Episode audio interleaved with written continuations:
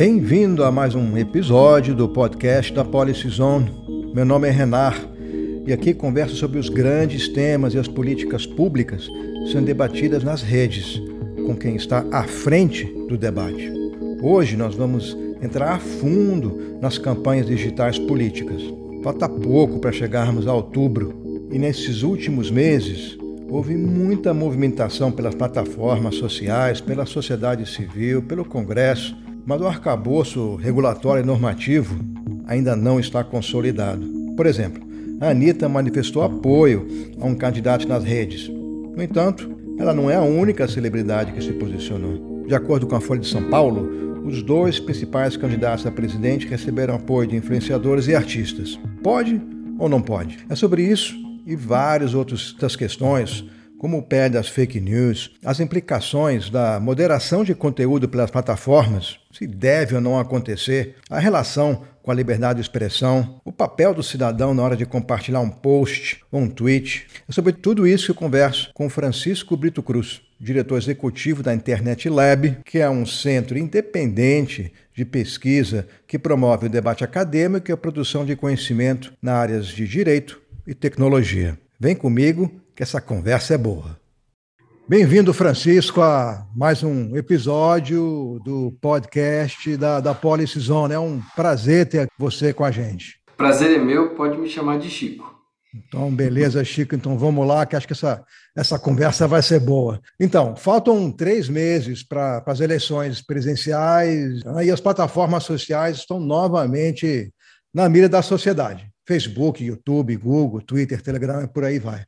Todas elas agora fazem parte deste novo ecossistema eleitoral. Campanha que se preze tem que estar lá, mas o arcabouço normativo e regulatório ainda estão tentando se adequar a essa, essa nova realidade, ao mesmo tempo que as plataformas estão se preparando com novas ferramentas. Então, para preparar para essa nossa conversa, eu fui dar uma olhada no relatório de vocês sobre a propaganda eleitoral paga na internet durante as eleições de 2018, para saber quanto foi efetivamente gasto em propaganda eleitoral na web. E aí fiquei surpreso que, baseado nas declarações ao TSE, somente 21,5% dos candidatos investiram em impulsionamento de conteúdo nas redes. E aí vocês falam, com gastos totais de 77 milhões, comparado ao total de despesa de 3 bi. Praticamente nada, 2,5% do valor total. Quem sabe é isso mesmo, mas acho que temos aí um pouco de subnotificação e muito conteúdo gerado por terceiros e disseminados via disparo em massa, né, em plataformas como WhatsApp e Telegram, que aí passam ao largo de qualquer notificação formal. E o segundo ponto que me chamou a atenção foi que os candidatos que impulsionaram conteúdo tiveram taxa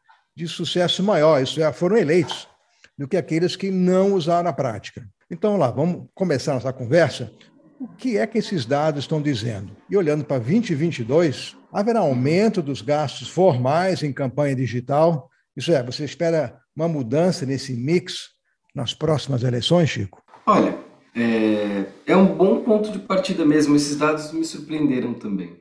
Porque quando a gente olha a eleição, por exemplo, a eleição geral dos Estados Unidos de 2016, ou seja, dois anos antes da nossa, né, a gente havia nessa campanha é, muito gasto com anúncio na internet, né? Porque esse é, é, importante dizer, esse gasto não é o gasto com campanha digital, é o gasto só com anúncio. Então é, é o que, por exemplo, as campanhas estão pagando para o Facebook ou para o Google, né? No Brasil não tem muito é, outra plataforma que vende anúncio político, porque a, a legislação é, brasileira ela diz que é proibida a propaganda paga, exceto o impulsionamento.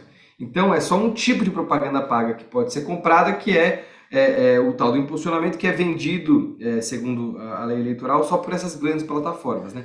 Esse Chico, valor. Só para dar uma paradinha aqui, para quem não sabe, você podia explicar rapidamente o que, que é impulsionamento? Olha, é um termo que a legislação brasileira criou, tá? É, é, tem uhum. gente que discute o que ele pode significar. Mas o que é, vamos dizer, está ficando mais pacífico dizer é que impulsionamento são os produtos de publicidade vendidos por essas grandes plataformas que têm como principal mote é, ampliar a visibilidade de algum conteúdo que já foi publicado por lá. Né? Então não é a compra de um espaço em si, mas é você dar aquele turbo, vamos dizer assim, na visualização daquele conteúdo. É isso que é impulsionamento. Né? Então, o Google vende isso a partir do YouTube e a partir da busca. Né? A busca para você comprar, por exemplo, as palavras-chave, aí o seu resultado de busca sobe na busca. Né? E o Facebook vende isso é, quando você impulsiona um post no Facebook ou no Instagram, né? E aquele post é mostrado para pessoas que não necessariamente seguiam aquela página. Beleza. Então, é isso que é o impulsionamento, né? Então, é disso, desse gasto que a gente está falando e nos, nos, surpreendeu também que em 18 isso não foi uma, um, um, um, gasto relevante. É importante dizer também, né? 2018 foi a primeira eleição que os políticos brasileiros podiam fazer isso. Antes, é, é, não era, pro, era proibido né? É, é a propaganda paga. Essa foi a primeira eleição que pôde. E aí, acho que é, é, isso dialogou, de certa forma, com quem estava observando a eleição digital naquele momento, a projeção que as pessoas faziam é que a eleição brasileira ia aparecer às eleições americanas, de 16. Uhum. Só que ela não apareceu. É, as pessoas foram pegas de surpresa, vamos dizer assim. É, por quê? Porque determinadas ferramentas foram muito importantes lá, tipo essa, que não foram tão importantes aqui, e outras ferramentas que não foram importantes lá foram muito importantes no Brasil. Por exemplo, o uso de mensageria privada, né, do WhatsApp, que é um outro tipo de aplicativo que funciona de outro jeito. Para você fazer campanha nele é totalmente diferente. Você nunca vai comprar um anúncio no WhatsApp porque o WhatsApp não vende anúncio nenhum. É. Né? É, é, você, não, você não tem como comprar um anúncio no WhatsApp. O WhatsApp não fica mostrando anúncios para você a cada mensagem que você lê. Né? Então, é, é, ficou claro que, a depender de como as pessoas naquele país, naquela sociedade, usam a internet, as campanhas vão ser diferentes e vão se adaptar a esse jeito. É isso que eu acho que é a grande lição de, de 2018, porque certamente 2018 foi uma eleição digital. É, e aí que tá. Bom, se é uma campanha digital, o que, que é uma campanha digital? Que agora todas as campanhas vão, vão funcionar desse jeito, vamos dizer, vão, funcionar a partir desse formato. Né? 18 inaugurou é, esse formato mais desenhado na nossa frente. Uma campanha digital, ou seja, uma campanha que a internet, se não é o principal dos meios, é um meio que está é, tão importante que contamina os outros, né? Porque num, num, processo que a gente vive na mídia hoje, né, um processo, um processo de convergência digital, tudo está virando a internet. Então, assim, não adianta só você falar assim, ah, não, essa campanha só acontece na internet. Como assim, né? As pessoas estão vendo a internet na TV da sala, né? A coisa vai virando a mesma coisa. Com isso, sociedades que, que a internet ganha essa proeminência, a internet fica é, é, sendo algo que não dá para fugir. As campanhas precisam dela para se tornarem conhecidas pelas pessoas e para fazer o seu processo de convencimento das pessoas. O grande ponto é que ela funciona de um jeito diferente da TV. Na TV, é, as pessoas, para conseguirem um espaço na TV, né, por ser um meio de comunicação centralizado, né, você tem é, um emissor e muitos receptores, né, você precisa convencer, obrigar ou influenciar esse emissor para que a sua mensagem seja incluída no que ele vai transmitir. Agora, quando a TV passa a ser parte da, é, ela é, passa a deixar de ser parte única, o principal da dieta de mídia das pessoas, ou seja, do jeito que as pessoas se alimentam de informação, quando a internet passa a ser, o ponto é que a internet funciona diferente. Ela é aberta, ela é, não pede permissão, você não precisa pedir permissão para você postar. É, você tem uma capacidade distribuída de viralização. Isso depende né, dos algoritmos das plataformas? Depende, mas também depende é, dessa infraestrutura humana de passar o conteúdo para frente, se a pessoa achar engraçado. É, lembrando, por exemplo, que o WhatsApp não tem algoritmo. O que, que faz as coisas viralizarem no WhatsApp é o algoritmo do ser humano, né? É as próprias pessoas acharem aquilo engraçado, interessante o suficiente para passar para os seus grupos. É, a internet, ou seja, ela funciona nesse formato de rede aberta. E aí, Renan, para chegar no ponto aí do formato, as campanhas passaram a ter que se comportar como redes também. O que significa que não vai ter mais um centro de controle único que vai definir 100% da mensagem que vai ser transmitida nesse esforço de campanha. As campanhas vão ter que funcionar a partir de uma lógica distribuída, descentralizada. Para você é, ganhar tempo de tela na, no celular do eleitor, você vai precisar negociar com infinitos influenciadores que, se você conseguir convencer para eles repostarem o seu conteúdo, você vai ganhar a atenção das, das audiências deles. Né? Então, Só que Chico, isso então... passa a ser desafiador para caramba, né, para as campanhas. É, além de ser desafiador, acho que aí vem a questão da, da regulação. Né? O TCE tem pressionado as plataformas justamente para que elas assumam um papel mais proativo na moderação uhum. desse conteúdo aí que você está tá, tá mencionando. E em fevereiro agora do ano passado, de, deste ano, várias plataformas assinaram um, um acordo para mitigar justamente a desinformação, incitação à violência, incluíram a distribuição de conteúdo enganoso, como essa alegação de, de fraude eleitoral que tem rolado. Pensando nisso aí, no que você acabou de, de falar, dá para você se aprofundar um pouco nesse acordo do TSE? O que, o que, a sociedade pode esperar desse acordo, ah, do teu ponto de vista, claro? Esse acordo ele é um esforço que não pode ser compreendido como uma bala de prata, porque ele não vai conseguir resolver muita coisa. Por quê? Primeiro porque o, o, o escopo do acordo é só a desinformação sobre o processo eleitoral. Tem muita coisa que é desinformação, né, o que é propaganda, é, que se parece com jornalismo, mas no fundo era propaganda política, né? É, é, muita coisa de, de, ataques, de violência, que não tem a ver com o processo eleitoral, tem a ver com os candidatos. É, ó, o candidato aqui vai fazer tal coisa, e é mentira. Isso não é pego pelo acordo do TSE, né? O TSE foi atrás das plataformas se preocupando com a questão justamente da, da lisura, da rigidez do processo, das urnas eletrônicas, da apuração e etc. Então esse é um primeiro ponto. O segundo ponto, o TSE não pode sancionar as plataformas porque elas não removem um conteúdo caso o TSE não dê uma ordem judicial para remover o conteúdo. Né? Uhum. É, para dar uma ordem judicial, ele precisa ser provocado por aquele conteúdo. Ou seja, o que os acordos fazem? Os acordos não garantem ao TSE o poder de ficar retirando conteúdo sem ordem judicial. O que eles garantem é que o TSE vai ser, por exemplo, uma espécie de denunciante, vamos dizer assim, destacado. Né? Ele vai poder reportar conteúdos que ele acha que podem violar as políticas das plataformas e essas denúncias vão conseguir ser acompanhadas pelo TSE, né, dando maior celeridade. Mas, quando chega é, é, a denúncia para a plataforma, ela vai ter que olhar para, os, para suas políticas privadas seus termos de uso, e decidir com base nessas políticas privadas se ela vai remover ou não. Se o TSE, mesmo assim, quiser que aquilo seja removido, ele vai ter que entrar com umas, né, vai ter que aceitar uma ação judicial e dar uma ordem para retirar aquilo. Ou seja, tem um limite. Mas é o limite é, é, que a legislação coloca para o TSE. Né? É, é interessante é, conversar sobre esse ponto, Renato, porque hoje em dia, acho, que as pessoas demandam muito do TSE uma posição proativa, mas o TSE não pode agir da cabeça do, de, dos ministros, né? Ele vai precisar agir com base no que se tem de legislação eleitoral. E o que se tem de legislação eleitoral não é muito atualizado, vamos dizer assim. É, você pega o conceito de propaganda eleitoral, acho que esse é o maior exemplo. O conceito de propaganda eleitoral, Renato, é, não existe. É engraçado falar isso, parece uma, um contrassenso, né? Mas o que, que eu estou querendo dizer com, com, essa fala de que o conceito não existe? Não existe uma definição. O conceito é mobilizado né, é, para muitas coisas. Você fala, na propaganda eleitoral pode isso, na propaganda eleitoral pode aquilo, não pode aquilo. Você aplica o conceito muitas vezes, mas ele não tem definição. Aí alguma pessoa pode olhar para isso e falar assim, mas como é que pode? Propaganda eleitoral, as pessoas falam de propaganda eleitoral tempo inteiro. Como é que não tem uma definição? E o problema é que antes da internet você não precisava de uma definição.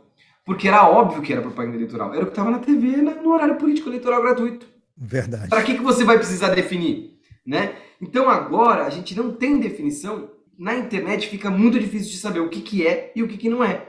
Porque se for, vai ter que declarar, vai ter que seguir um monte de regra. Se não for, ou seja, se for só uma manifestação espontânea de um eleitor na internet que não deve ser considerada propaganda, aí não devem né, ser aplicadas as regras. Só que o problema é que a gente não tem uma, assim, boas ferramentas para dizer o que entra e o que, não entra. E, a mesma coisa, por exemplo, na questão do dinheiro de campanha que estava falando, né? Bom, e aí o pessoal vai lá, contrata alguma coisa para apoiar a campanha, né? Pode ou não pode? Eu acho que algumas coisas a gente tem clareza que não pode. Né? Um empresário, uma empresa, não pode, vamos dizer, contratar alguma coisa que vai trabalhar em favor da campanha, porque isso é considerado uma doação de empresa para a campanha. Mas se, por exemplo, um influenciador digital, que é uma pessoa física, vai lá e posta na, na sua rede social é, um, um apoio ao candidato, um apoio que ele não recebeu nada para fazer, mas as pessoas vão lá e lembram que a postagem dessa pessoa custa um milhão de reais. E isso existe. Influenciadores digitais aí, tem milhões de seguidores, vendem uma postagem por um milhão de reais.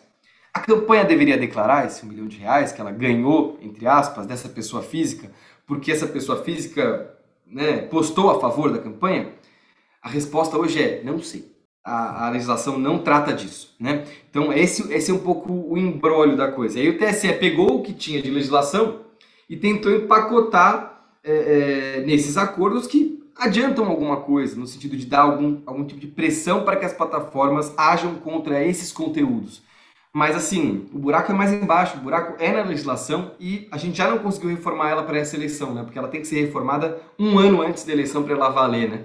Então, a gente está então, falando muito aqui de, de, deste ponto que está comentando, de que é difícil qualificar realmente o que é ou não é propaganda eleitoral, quer dizer, todas esses, essas variáveis são, ah, elas não são uhum. bem, são bem definidas. Então, ah, vou te dar, compartilhar aqui um dado, e aí focando mais questão aqui de um, de um relatório do YouTube, né? que agora uhum. em maio o, o YouTube lançou um, um, relatório de transparência. O, o relatório do YouTube mostra que quantos vídeos eles removeram da, da, sua plataforma. E também fala qual foi o processo, se foi automático, para um revisor, para um usuário, uma ONG, e a, e a razão. Agora, para dar uma noção da magnitude, da magnitude, é aí que eu quero chegar um pouquinho, só de janeiro a março desse ano foram removidos 211 mil vídeos no Brasil.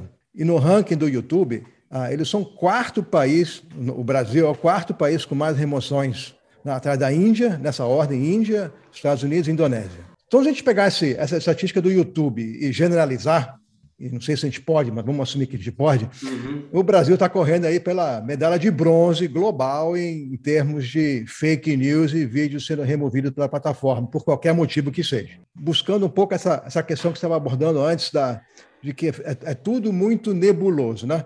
Essa dimensão o que, o que, o que você acha de, do Brasil em quarto lugar mundial uhum. a, a, nível de vídeos sendo removidos e aqui só estamos falando do YouTube? Olha, Renan, é, essa pergunta é muito boa, até para ser feita justamente na sequência dessa do TSE, né? Porque a gente estava falando, bom, então o TSE vai é, depender das plataformas, depender dos seus termos de uso, dos seus sistemas, né?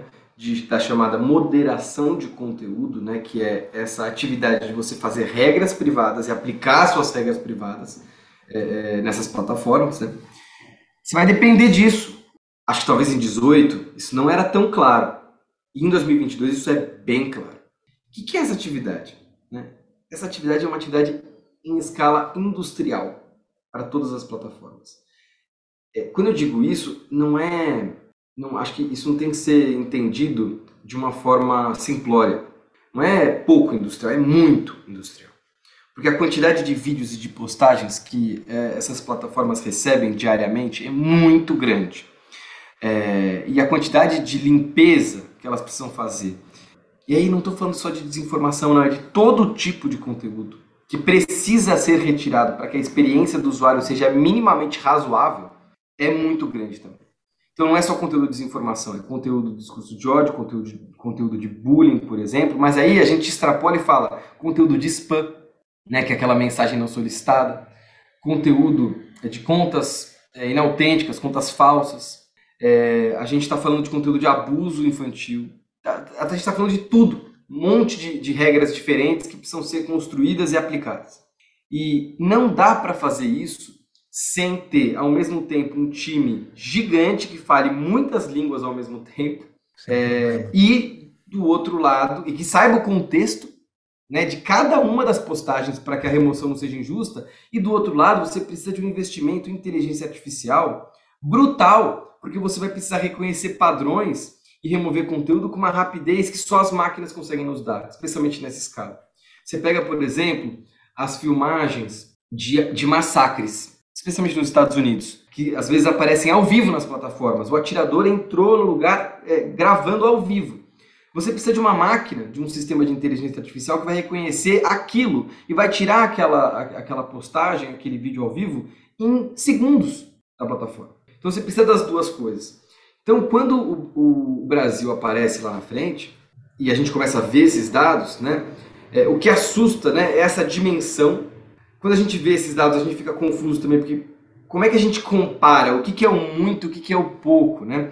É, as plataformas estão começando a dar transparência nisso e eu não tenho bons termos de comparação para dizer o que, que é muito, o que, que é pouco. E, além disso, o que eu acho que dá para supor é, nos países onde as pessoas estão usando muito aquela plataforma, é natural que muitos vídeos sejam retirados. Porque onde tem seres humanos utilizando as plataformas, tem é, essas coisas que, que vão precisar ser removidas. E quando eu digo vão precisar ser removidas, né? acho que é importante a gente só matizar aquela discussão sobre censura, que foi uma discussão, é uma discussão muito comum, né? Ah, essas plataformas aplicam as suas próprias regras e censuram o conteúdo dos seus usuários. Eu acho que é importante matizar isso, porque se você não faz essa atividade de moderação de conteúdo, aí você vai censurar todo mundo, porque ninguém vai conseguir falar nada. Vai ser só spam e conteúdo violento o tempo inteiro, né? Ninguém vai conseguir se ouvir. É, então, essa atividade ela protege a liberdade de expressão, em primeiro lugar. Ah, né? Interessante. É, é claro que, que, em alguns sentidos, é, ela pode ser um abuso né, de uma empresa em relação ao cidadão. Uma empresa gigante, multinacional, uma corporação totalmente é, poderosa em relação ao cidadão, indivíduo tal. Né? É claro que é, se a, a, plataforma vai lá nem explica para a pessoa porque ela está removendo o conteúdo dela, não dá nem chance da pessoa apelar, né, recorrer, explicar por que, que aquilo tem que continuar na plataforma, sem dúvida, é, isso pode estar cerceando ou diminuindo o espaço de, de expressão daquela pessoa. Eu, eu, concordo. Agora, tem jeitos e jeitos de você olhar a liberdade de expressão nesse, nesse assunto. Né? Tem esse e também tem esses outros. É, e acho que é, o que esses dados me dizem é que essa atividade chegou para ficar. Se a gente quiser regular as plataformas, de um jeito democrático, é, é, de um jeito para garantir direitos e tudo mais, a gente vai ter que entender essa atividade de moderação de conteúdo como essa atividade industrial que vai errar, porque para fazer uma coisa nessa escala você vai acabar errando é, e que a gente vai ter que discutir a sério é, o que, que dá para fazer né, enquanto sociedade. Uhum. Aí eu vou talvez voltar um, um passo para trás ali. Você mencionou um, dois conceitos que eu vou tentar aprofundar aqui. Primeiro, você mencionou infraestrutura humana e o algoritmo humano, ah, dentro do ponto de vista de que os vídeos são gerados por alguém, né? Ah, e vistos uhum. por alguém. Este é um ponto. E a outro ponto, é essa questão que você falou de escala industrial. Eu vou mencionar dois pontos de vista, queria ouvir um pouco o seu comentário. Um, um veio de uma entrevista que saiu na Folha, Folha de São Paulo, que foi do engenheiro de computação chamado Diogo Pacheco que é doutor Universidade de Flórida, professor na, no Reino Unido e, e, colaborador do Observatório de Mídia Social da Universidade de Indiana, nos Estados Unidos. E na entrevista ele argumenta que, além de, da que a gente estava falando, de denunciar, investigar e punir, né, é, é preciso que todos se conscientizem de que são parte fundamental do problema e, portanto, também da solução. O que, que ele está querendo dizer? Repense, o que, que ele diz, em, em, em, aspas, repensem antes de passar. Ah, e ele fala: o risco maior talvez seja não assimilarmos essas mudanças estruturais e ingenuamente pensarmos que as plataformas seriam responsáveis por essa prestação de contas. O fato é que elas não são responsáveis pela geração de conteúdo, mas por prover meios para a geração e distribuição. Do outro lado, temos um professor da Universidade do Estado do Rio de Janeiro, UERJ, de nome Carlos Afonso Souza, que é do dire, diretor do Instituto de Tecnologia e Sociedade, que acredita que as plataformas têm a função pública né, de zelar pela integridade e qualidade do debate público. São dois pontos de vista bastante distintos. Um vê o cidadão né, como parte do problema e da solução, e o outro foca muito mais na responsabilidade pública das plataformas. É um ou outro, um e outro, ambos e mais alguma coisa. Como é que você, ao Internet Lab, vê uh, o problema e a solução, de um ponto de vista realmente mais macro? Bom, eu acho que os dois lados têm bons pontos. É, eu talvez penda, é, é, quando a gente discute o design das plataformas, né, qual a responsabilidade delas, eu pendo um pouco para achar que, que não dá para individualizar tanto assim, essa responsabilidade. eu acho que é, quem diz isso, né, que, poxa, os problemas da internet nascem das pessoas, é, e as pessoas são responsáveis por isso, se a gente quer que mude, vai mudar, tem que mudar a partir delas também, eu acho que isso ajuda a gente a entender é, realmente algumas coisas. É, essa visão, essa abordagem. Vou, vou dar um exemplo. Quando pergunto, né, o problema esse ano da eleição são as plataformas, né, são é, é, o que as plataformas estão fazendo para o debate público. E eu acho que uma visão nesse sentido é, fala uma coisa que eu concordaria. Não, o problema é o Brasil. O problema é que o Brasil está produzindo violência é, política. O problema é que o Brasil está produzindo uma crise de instabilidade é, política gravíssima há um bom tempo. Né? É, o problema não é só que está circulando nas redes sociais, é o que está sendo falado na rua. É a cultura política que se, que se criou no país é, de uns tempos para cá. E eu acredito nisso. Eu acho que essa visão é correta. especialmente porque desinformação, por mais que a gente tente pensar em regulação ou pensar em soluções é, que as próprias plataformas podem fazer para diminuir o incentivo de quem produz e quem consome, ou diminuir a oferta de desinformação é, disponível, eu não acho que seja possível diminuir a demanda das pessoas por conteúdo desinformativo é, sem entrar numa discussão do que, que as pessoas querem consumir mesmo no Brasil. As pessoas estão afim de consumir desinformação no Brasil. É, essa é uma verdade. Elas estão afim de consumir desinformação porque elas estão é, hiperpolarizadas, porque elas se radicalizaram do ponto de vista é, é, político, enfim, um monte de coisa aí, né? Porque o jornalismo perdeu sua certa, certa posição do ponto de vista da confiança é, com uma parte dos cidadãos tal. Então tem, tem bastante coisa aí. Eu acho que é um bom caminho de se explicar, por exemplo, é, ou de se abordar o assunto, para a coisa não ficar tecnocêntrica, para a gente não achar que é uma chavinha que as plataformas vão virar que vai resolver o problema, porque não vai, não vai. Agora, e aí, né? O que, que as plataformas fazem, né? O, qual é o papel delas em si? É, eu acho que é importante lembrar que o design dessas plataformas não é neutro. É, ele, essas plataformas, elas se desenham enquanto um produto que é, responde a pressões por receita em especial receita de publicidade.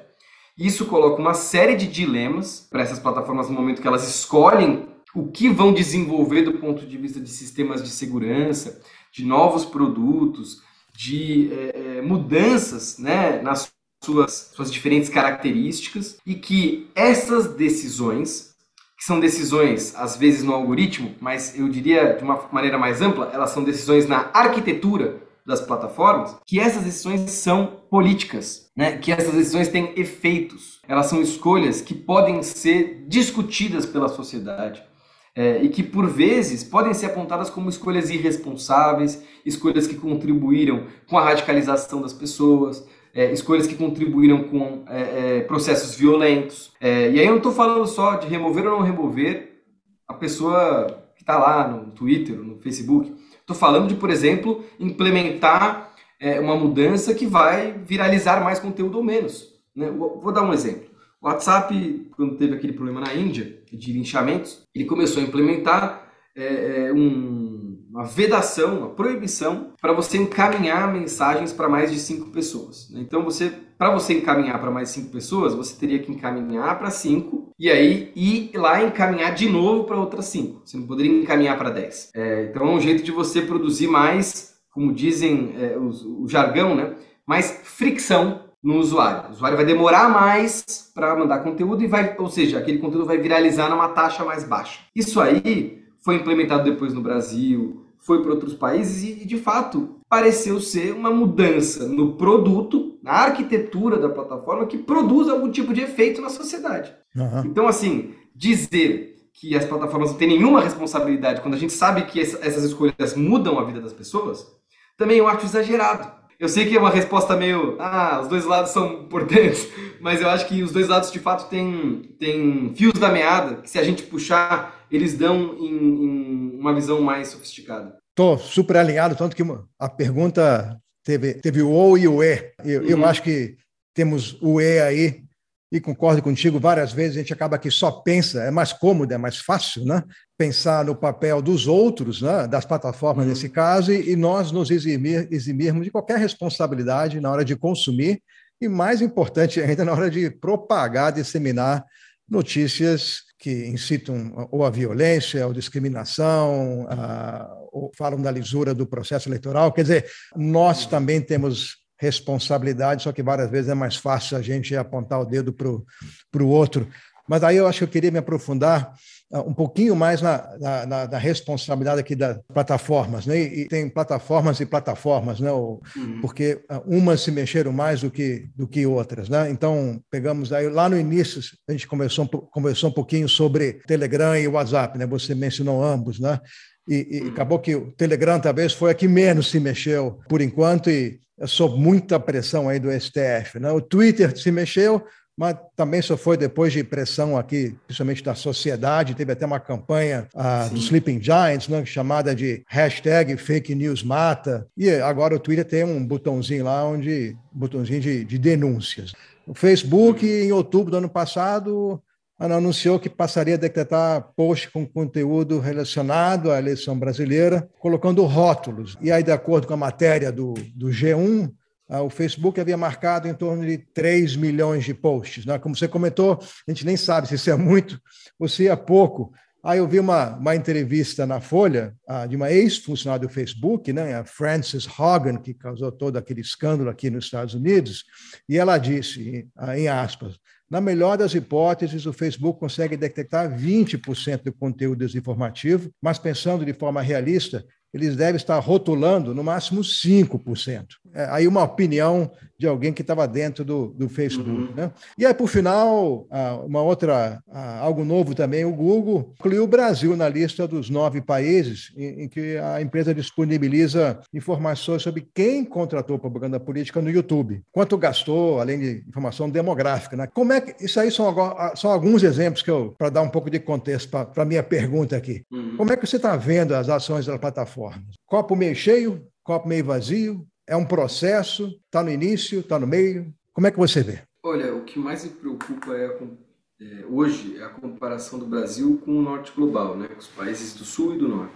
É, isso eu acho, para nós, estamos aqui vivendo a realidade brasileira, que vamos uhum. passar por uma eleição e tal, é, é, o que mais acende o alarme. Porque, é, por mais que nos Estados Unidos haja uma discussão de que ah, tais plataformas não estão fazendo o suficiente, é importante que os, os estadunidenses lembrem-se de que é, eles estão operando no melhor possível que essas plataformas têm, uhum. na melhor versão que elas têm, com o maior número de sistemas de segurança aplicados, com maior investimento em pessoal. Por motivos óbvios. É onde está a matriz, é onde eles mais faturam possivelmente, é onde o dano reputacional de mídia é maior mesmo, é onde os acionistas estão, né? Então, tudo isso influencia, mas isso faz com que a versão dessas plataformas que a gente use, no Brasil possivelmente seja uma versão pior do ponto de vista da segurança, do ponto de vista desses esforços,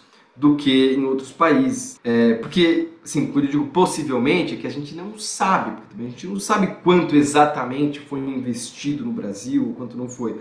A gente sabe alguns números, ah, tal plataforma investiu tanto mas isso é pouco ou isso é muito? É aquela coisa que eu estava te falando.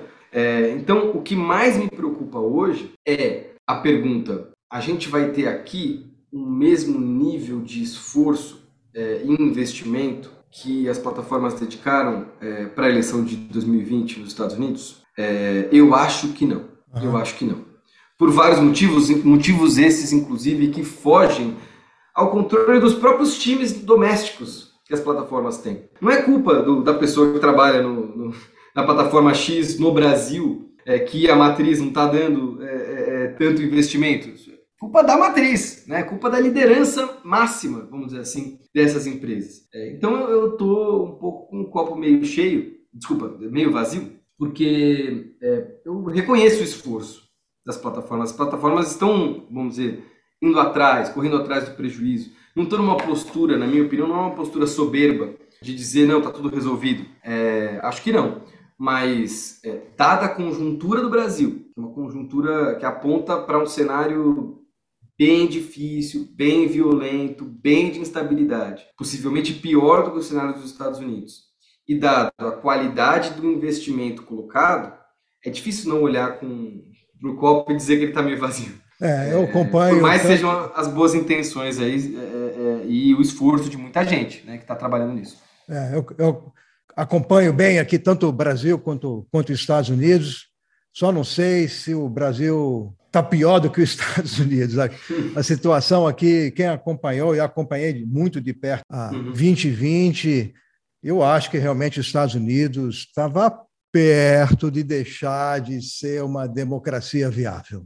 Então, eu espero que essas eleições aqui agora de 2022 e depois de 2024 mostrem uma maturidade maior do conjunto e aí do eleitor também, mas tendo vivido de perto aqui a situação de 2020, espero que o Brasil não chegue lá. Várias indicações que o Brasil, a nível de polarização, a nível dos argumentos usados por quem está hoje no poder sobre a lisura ou não, a confiança ou não do processo eleitoral, é uma é um copy-paste do que, do que aconteceu aqui nos Estados Unidos. Então, concordo contigo que o cenário o cenário preocupa. E aí, vamos, falando de cenário que preocupa, vamos aqui para para a última na pergunta que tem a ver com o PL das fake news, né? que a gente falou muito ah, no esforço e das ferramentas das plataformas, do papel aqui do, do cidadão. Por último, talvez vale a pena falar um pouco sobre o papel do, do Congresso. Né? E acabou que o PL não recebeu não, os votos suficientes para tramitar em regime de urgência, está lá. Mas, e mesmo que o PL tivesse sido né, um PL bem intencionado, ele sofreu muita crítica, e aí de atores uhum. variados aí, das plataformas, inclusive. E eles, as plataformas chegaram a argumentar que o PL falhava justamente naquilo a, a que se propunha fazer, né, que era corejar a moderação de conteúdo, porque numa carta aberta, aí vamos pegar Google, Facebook, Instagram, Twitter, Mercado Livre, né, assinaram essa carta, eles falam aqui, entre aspas, o texto traz exigências severas caso as plataformas tomem alguma medida que seja posteriormente questionada e revertida isso quer dizer, na justiça. O receio de uma enxurrada de processos judiciais levará as plataformas a agir menos na moderação de conteúdo, deixando o ambiente online mais desprotegido do discurso de ódio da desinformação. O Google também postou, fez um, um, post no blog deles, criticando a obrigação, por exemplo, de divulgar informações minuciosas sobre o sistema ah, como os sistemas deles funcionam. Eu post diz especificamente: divulgar esse tipo de dado não ajudará na luta contra a desinformação. Ao contrário, oferecerá a agentes mal intencionados um guia sobre como contornar as proteções dos nossos sistemas. O PL também entrou em temas fora do escopo da, das fake news, né, como a remuneração pelas plataformas dos veículos de imprensa, e deixou de fora os parlamentares. Estes poderiam continuar livremente dis, disseminar desinformação. Vocês no Internet Lab prepararam um policy paper com recomendações ao PL, que propõe uma, uma abordagem regulatória cujo foco seja o enfrentamento ao comportamento abusivo ou inautêntico, e não o estabelecimento de mecanismos de filtragem de conteúdo por parte das redes sociais. Se você puder explicar um pouco uhum. o, que, que o que, que, vocês querem dizer com isso. E, na primeira pergunta, né, um comentário sobre a, o PL em si, sobre qual é a posição de vocês? E aí, por último, o, que, que falta para esse PL realmente vingar? Ser um PL que hum. foque naquilo a que se propõe fazer, então tirar um pouco o jabutis e gerar um, um arcabouço uh, legislativo aqui no caso, que faça uh, alguma diferença. Renato, a nossa posição é que esse processo de discussão, esse trem, vamos dizer assim, já saiu da estação. O processo começou. Uhum. Ele não é só sobre desinformação. Ele é sobre qual é a regulação democrática, a regulação pública adequada para esse bicho novo, né, que são essas grandes plataformas que importam tanto assim para o debate público, que tem impacto a direitos nas suas ações, né, nas suas decisões. Então, o trem saiu da estação. Se saiu, é papel da sociedade civil perseguir o trem é, e ficar martelando o que, que, é uma, o que são boas ideias, o que são más ideias. Né? E uhum. é assim, dessa forma que nós nos vemos. É, isso quer dizer que vai chegar no dia da votação, é, e aí eu realmente acho isso, a sociedade civil não é papel da sociedade civil dizer tem que aprovar ou não tem que aprovar. É papel da sociedade civil dizer se aprovar, essa ideia é péssima e essa ideia é boa. É, é, porque aí, enfim, a gente vai guiando esse processo que não tem, é, é, na minha opinião, mais razão de ser freado.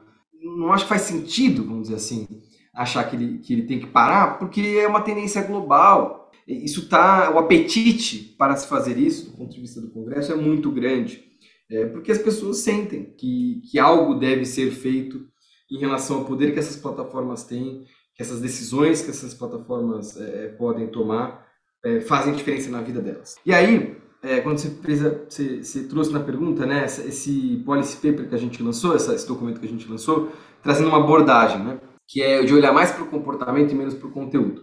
Acho que vale um contexto aí. É, o que a gente está querendo fugir, ou está querendo apontar como arriscado, é o Brasil seguir um caminho parecido com o da Alemanha. O que a Alemanha fez? Ela falou, olha, esses conteúdos aqui, tem uma lista, eles têm que ser proibidos pelas plataformas. Então, o conteúdo ilegal tem que ser proibido pelas plataformas. É, à primeira vista, até parece bom. Né? E na primeira, nas primeiras versões do projeto de lei, essa era um, essa era uma característica dele. Falava que o conteúdo de desinformação tinha que ser proibido. O problema é que quem diz o que é desinformação, então? É, negócio... Quem vai interpretar isso? E para além disso, não só quem vai interpretar, mas quais os incentivos colocados durante esse processo de interpretação. Ou seja, se você interpretar que é, o que você ganha e o que você perde. Se você interpretar que não é, o que você ganha e o que você perde. Hum. Da forma como é, a coisa é estruturada na Alemanha, os termos, vamos dizer assim, os crimes, os ilícitos que as plataformas têm que remover, são crimes já consagrados pela legislação alemã é, e que é, é, tem a ver com o combate que essa legislação faz ao discurso de ódio, é, ao nazismo, etc. Né? Então, a cultura jurídica alemã, por mais que, enfim, eu não concorde muito com a abordagem regulatória, eu acho que ela conseguiu se resolver minimamente. No Brasil, isso seria ainda mais desastroso, porque você falar que um conteúdo é ilegal, bom, que conteúdo pode ser legal? O ataque à honra de alguém? O que é ataque à honra de alguém? É você criticar alguém? Né? O judiciário brasileiro está careca, vamos dizer assim, de, de, de é, julgar casos que vão, vai lá um político e diz que atacou-se a honra dele. É, e de fato o judiciário brasileiro vai lá e dá ganho de causa para esse juiz e remove um conteúdo da internet, dá uma indenização e por aí vai. É, as plataformas tiverem que tomar essa decisão sobre conteúdo o tempo inteiro, com medo de serem responsabilizadas e pagar uma multa, uma indenização, na minha opinião, tudo que elas receberem elas vão tirar. Elas vão vir, as plataformas vão transformar o ambiente ali de debate num ambiente super chapa branca. É, e quem tiver poder de ficar notificando as plataformas é, é, judicialmente que seja, é, é para remover conteúdo, vai conseguir fazer uma limpeza da sua barra, vamos dizer assim. A uhum. internet vai ficar, na minha opinião, pior do que ela é hoje. Significa que talvez essa abordagem não seja muito boa, né? Você dizer, ah, tais conteúdos têm que ser bloqueados pelas plataformas, têm que ser removidos senão elas vão ter que pagar. É, talvez o que, o que você tem que fazer seja um outro tipo de jeito de, de lidar com a questão. Né? E quando a gente fala que um dos jeitos possíveis é você lidar com o comportamento, é que você pode chegar para a plataforma e dizer, olha, plataforma, é, você vai fazer suas próprias regras, vai aplicar suas próprias regras. Perfeito. Só que é, uma coisa que você não pode permitir é que o usuário abra uma conta deixe lá um robô tomando conta né, da, da, da conta do perfil que você tem e as pessoas ali em volta não saberem que aquilo é um robô. É, ou seja, o usuário enganar os outros. Enganar no seu comportamento mesmo. Então, tem algumas coisas que podem ser feitas, que as plataformas podem fazer, para mitigar, para proibir comportamentos que vão enganar os outros. Bom, a partir daí já é alguma coisa.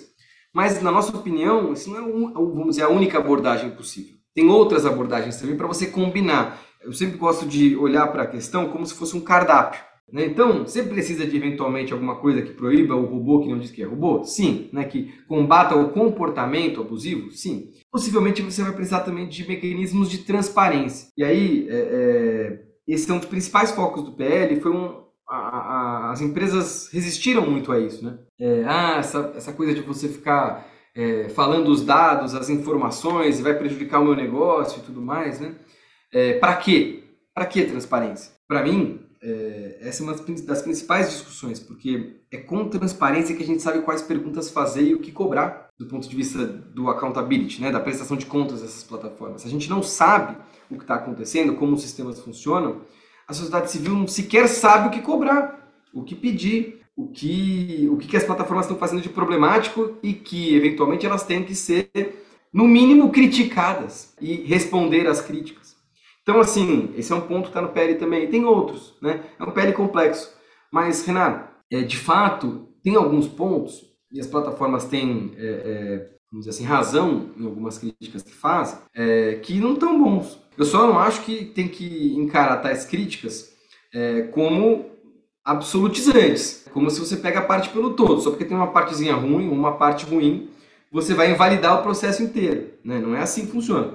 Mas um exemplo aí que, que eu considero bem ruim, que foi, foi inserido no PL, é para que o PL seja aprovado, né, é, foi negociado um, uma regra né, que traz a ideia de imunidade parlamentar Veja bem, imunidade parlamentar para dentro do PL. O que significa isso? Segundo os defensores dessa ideia, você só está repetindo a imunidade parlamentar da Constituição e dizendo que se o parlamentar posta alguma coisa na internet, ele não vai poder, ele não vai poder ser processado criminalmente, porque aquela é uma opinião dele e tal. Enfim, naquela lógica da imunidade do parlamentar poder expressar as suas opiniões e seus votos.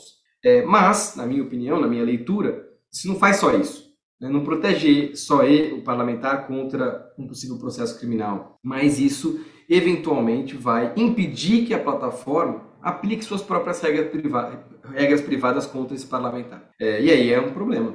Né? Se o parlamentar vai lá, posta numa plataforma algo falando que a, a vacina vai matar as pessoas, né? a vacina contra a pandemia, é, o dano que isso vai causar é bastante grande. E não é, não é porque aquela pessoa é um ator, né, um agente público, que a plataforma não tem que tomar cuidado para que esse discurso não seja é, é, disseminado, né? Então, esse ponto, por exemplo, é uma crítica justa, ou seja, tem ajustes para fazer, né?